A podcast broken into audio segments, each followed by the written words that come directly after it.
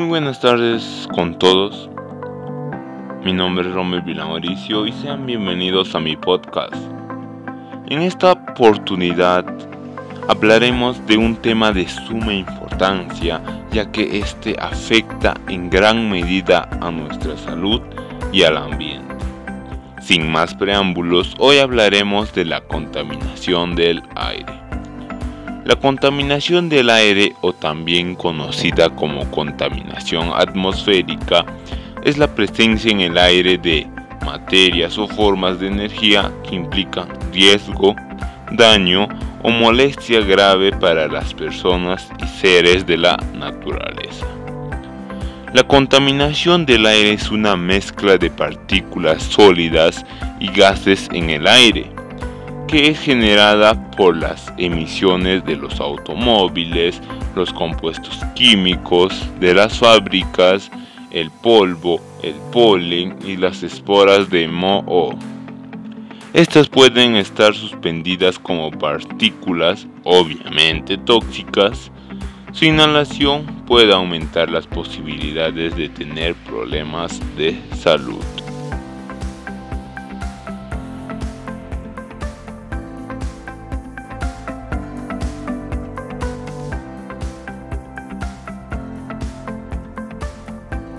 Pues, ¿qué opina la OMS de este tema? La contaminación del aire representa un importante riesgo medioambiental para la salud. Mediante la disminución de los niveles de contaminación del aire, los países pueden reducir la carga de morbilidad derivada de accidentes cerebrovasculares, cánceres de pulmón y neumopatías crónicas y agudas, entre ellas el asma.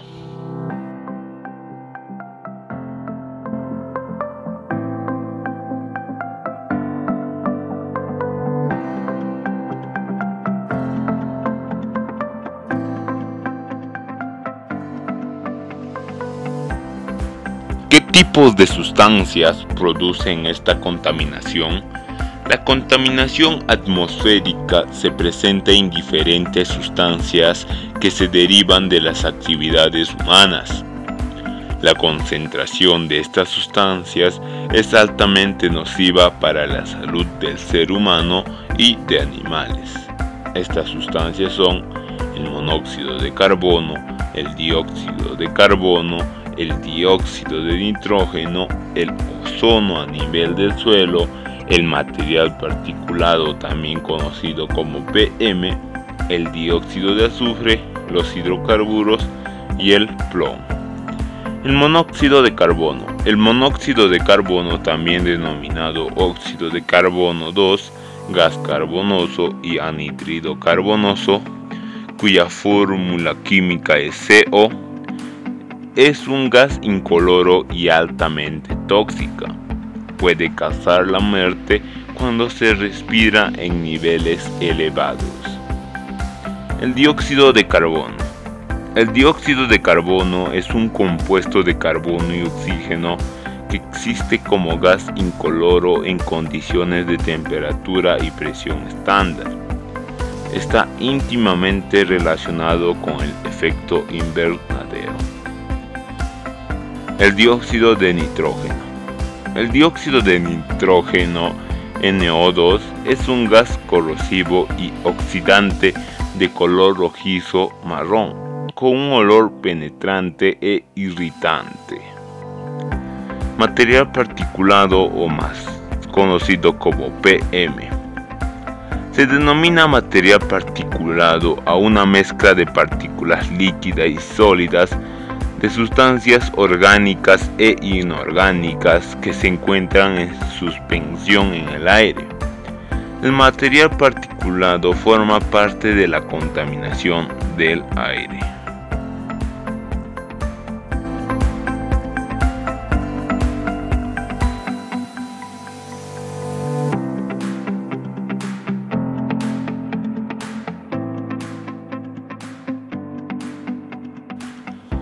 Estas emisiones tienen cinco focos principales producidos por el ser humano y estas son las industrias, el transporte, la agricultura, los residuos y los hogares. Las industrias. En muchos países la producción de energía es la principal fuente de contaminación del aire, aunque no es la única. La quema de carbón por parte de centrales eléctricas o aquellas plantas basadas en diésel son dos de las fuentes de emisión más frecuentes y nocivas. El transporte. Cerca de 25% de todas las emisiones de CO2, dióxido de carbono, están relacionadas con la energía que provienen del transporte. Estas emisiones producen aproximadamente cerca de 400.000 muertes prematuras al año por la mala calidad del aire. La agricultura. En este sector hay dos fuentes principales que producen el 24% de todos los gases del efecto invernadero por un lado la quema de residuos agrícolas y por el otro el metano y amoníaco que genera la ganadería. Las emisiones de metano son muy destacables puesto que afecta el ozono a ras del suelo generando enfermedades y aumenta el asma. Los residuos. Se calcula que el 40% de los residuos sólidos generados en todo el mundo quema al aire libre, una problemática que afectó especialmente a aquellas regiones que están en proceso de urbanización o países en vías de desarrollo. Los hogares. La contaminación del aire desde el ámbito doméstico es nociva en dos maneras. Por una lado es el aire que las personas respiran directamente, generando enfermedades en los miembros de la familia. Por otro, repercuten en el aire exterior. Su fuente de esta contaminación proviene por la quema de madera y combustibles fósiles para realizar actividades como la cocina, calentar o iluminar hogares.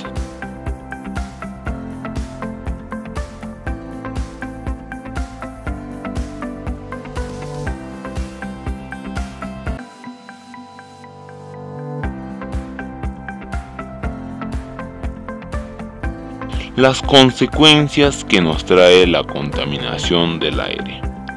Esta contaminación causó 7 millones de muertes aproximadamente, ya que trae consigo varias consecuencias y enfermedades, y entre ellas están 1. Problemas respiratorios. El aire contaminado puede deteriorar la salud de las personas y los animales e incluso las plantas, al contener sustancias cancerígenas o venenosas. 2. Lluvias ácidas. Ciertos elementos químicos reaccionan en la atmósfera con el vapor de agua y forman ácidos o mezclas corrosivas que luego caen a la tierra con la lluvia. 3. Deterioro del agua.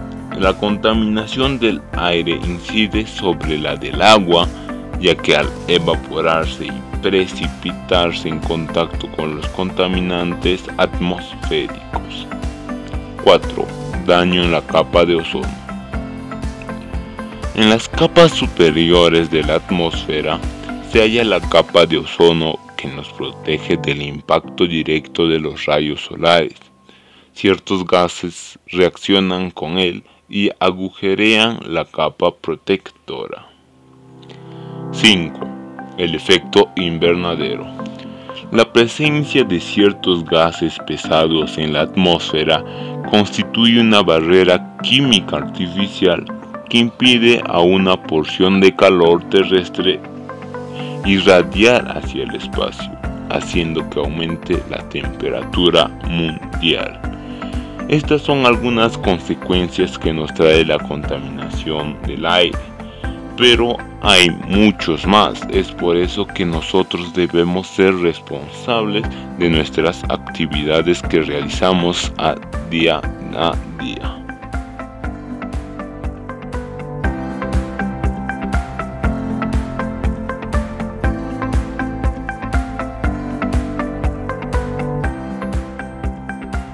¿Y qué acciones nosotros podemos realizar para contrarrestar la contaminación del aire? La situación por la que nosotros venimos pasando es muy preocupante ya que se vienen registrando muertes a altas cantidades. Es por eso que nosotros debemos practicar algunas actividades que nos ayuden a contrarrestar la contaminación del aire. Y en estas están el uso del transporte público. Utilizar el transporte público ayudará a reducir las emisiones de CO2 hacia la atmósfera. Cuantos menos coches hay, habrá menos emisiones de CO2 hacia la atmósfera reforestación y cuidado de zonas verdes. Mayor aumento de plantación mejorará la calidad del aire, ya que estos funcionan como un mecanismo de purificación del CO2. Es por eso que debemos obtener nuevas zonas verdes, pues estos son el pulmón de oxígeno de los núcleos urbanos. Trabajar juntos por un aire limpio. Podemos vencer la contaminación atmosférica si trabajamos de forma unida, como varios grupos ya lo vienen realizando.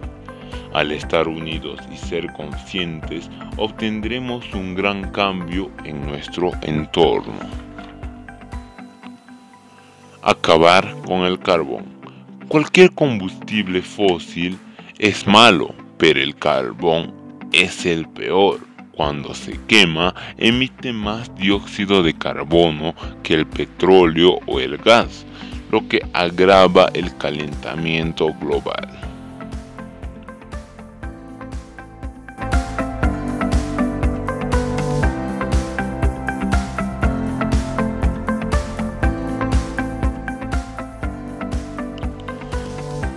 Protejamos nuestro ambiente y salud. Nosotros tenemos el poder de lograrlo. Muchas gracias por su atención. Para mí fue un gran honor haberles compartido esta valiosa información y sigamos practicando hábitos ecológicos y que ayuden a nuestro planeta Tierra. Muchas gracias. Será hasta una próxima oportunidad.